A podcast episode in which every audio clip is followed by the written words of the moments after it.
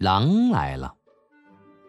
从前有个放羊娃，每天都去山上放羊。一天，他觉得十分的无聊，就想了个捉弄大家寻开心的主意。他向着山下正在种田的农夫们大喊：“狼来啦！狼来啦！救命啊！”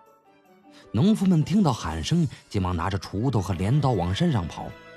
他们边跑边喊：“不要怕，孩子，我们来帮你打恶狼。”农夫们气喘吁吁的赶到山上一看，连狼的影子也没有。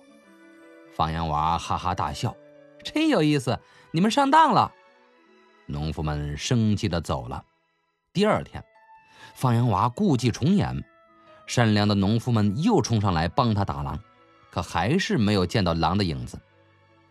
放羊娃笑得直不起腰：“哈哈，你们又上当了。”大伙对放羊娃一而再、再而三的说谎十分的生气，从此再也不相信他的话了。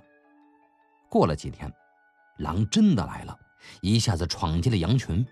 放羊娃害怕极了，拼命的向农夫们喊：“狼来了！狼来了！快救命啊！狼真的来了！”